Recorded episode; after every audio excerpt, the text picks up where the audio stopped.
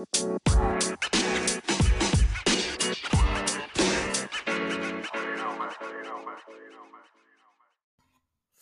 Alors, comme d'habitude, je vous partage mes expérimentations, mes découvertes, mes coups de cœur euh, des dernières semaines. Alors, la première, c'est Magic Keys sur la Quest 2. Donc, en réalité virtuelle, mais en utilisant le, je crois que ça s'appelle le pass-through ou le passkey, ce qui d'habitude nous sert à identifier là, notre environnement. Si vous avez déjà fait euh, de la réalité virtuelle, mais d'habitude, euh, on doit marquer notre environnement avant de pouvoir débuter. Question de connaître obstacles quand on va être immersé dans la lunette.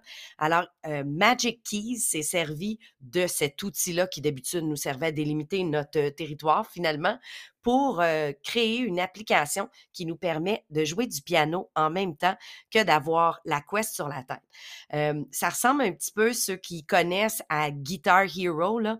Donc, sur mes notes de piano, j'ai des points euh, qui, s'affichent et je pèse sur les vraies notes comme je pesais sur l'espèce de guitare dans le temps et ça me guide. Bon, on n'est pas à 100% parfait. il faut aussi là, un petit moment d'appropriation puis bien aligner les notes parce qu'on n'aligne pas correctement son vrai piano avec le visuel qu'on a à l'écran. ça, cause certains petits problèmes, mais après ça, on a accès gratuitement à quelques chansons pour l'essayer. je trouve que c'est quelque chose qui a beaucoup de potentiel. J'ai vu aussi passer des choses pour apprendre justement à d'autres instruments de musique, mais sur le piano, Magic Keys, si vous avez une Quest 2, c'est gratuit présentement pour aller essayer ma deuxième découverte ou coup de cœur euh, de cette semaine, c'est le balado Intention numérique qui est de retour. On a même déjà quelques épisodes. Là, je suis en mode rattrapage.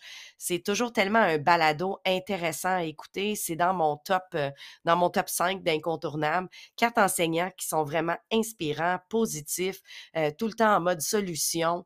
et dans leur premier épisode de retour, ils partagent leurs cinq conseils pour bien démarrer l'année avec le numérique. Donc, donc, j'ai, je crois, deux autres épisodes à rattraper. J'ai de la route à faire cette semaine. Ça va faire partie de ma liste d'écoute assurément, mais je vous invite à aller écouter intention numérique qui est de retour. Et j'en ajoute un autre, euh, un nouveau balado qui s'appelle La Notif de nos amis de la Belgique, euh, qui est à ajouter aussi à votre liste. Euh, ils sont à leur troisième. Là, je suis encore une fois en mode rattrapage. J'ai écouté la toute première qui était sur la place de l'erreur et comment le numérique a sa place dans tout ça et et aide, dans le fond, à, accepter l'erreur dans l'apprentissage. C'était vraiment, vraiment intéressant.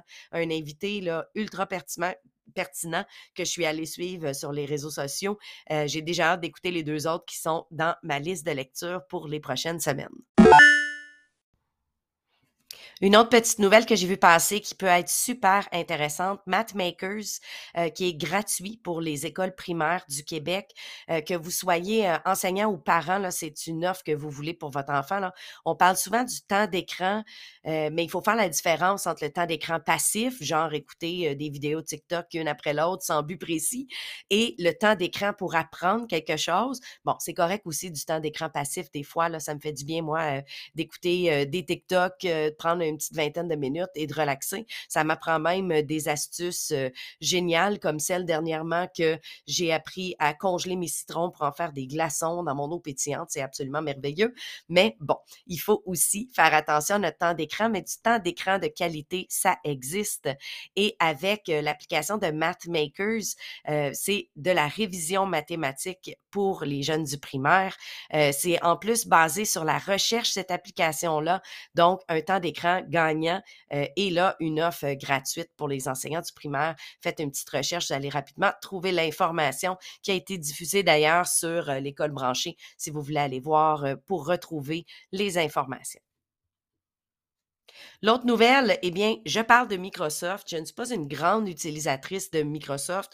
Euh, j'y vais parce qu'il y a plusieurs instances euh, au niveau du travail qui l'utilisent. Euh, j'utilise plus les produits Apple et Google dans mon quotidien, mais j'ai récemment essayé la nouvelle page d'accueil de Teams en éducation et je trouve ça vraiment très chouette comme page d'accueil. J'aimerais bien qu'il y ait la même chose dans Google Classroom, par exemple.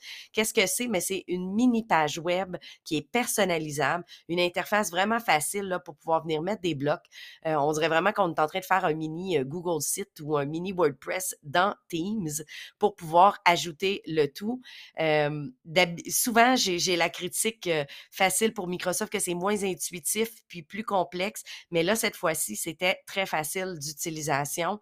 on changeait simplement les boîtes, on ajoutait les informations, donc ultra simple à réaliser.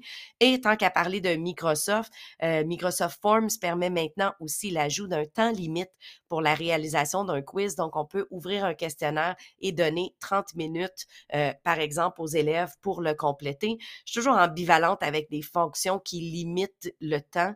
Euh, je comprends qu'il y a certaines choses qui doivent être évaluées dans un temps précis, quoique dans la majorité des cas, je suis plus pour euh, laisser le temps aux gens, le temps que ça prend, l'objectif étant de pouvoir compléter la tâche et pas de mettre une limite. Mais ça, c'est peut-être mon petit côté anxieux qui, dès qu'on me met une minuterie, euh, on dirait que je réfléchis moins bien et que je suis un peu plus stressée dans ce que j'ai à faire. Mais bon, la fonction est disponible. Euh, je serais très curieuse de savoir comment vous utilisez ces fonctions là, de limite de temps et euh, comment ça aide les apprentissages.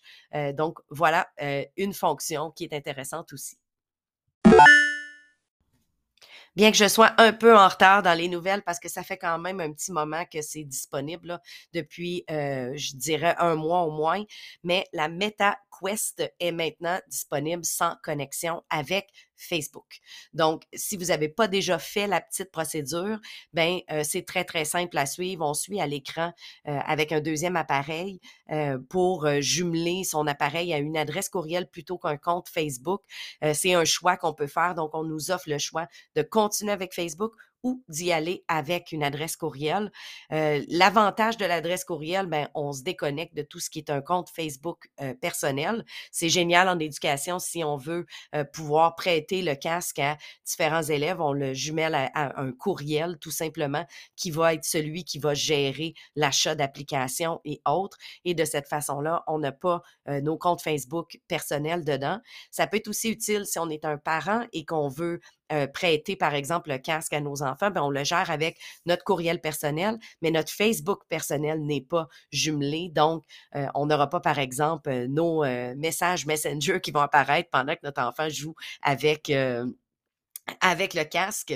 Et là, je dis enfant, mais on s'entend que techniquement, un casque, c'est supposé être pour les 13 ans et plus, c'est ce qui est dit.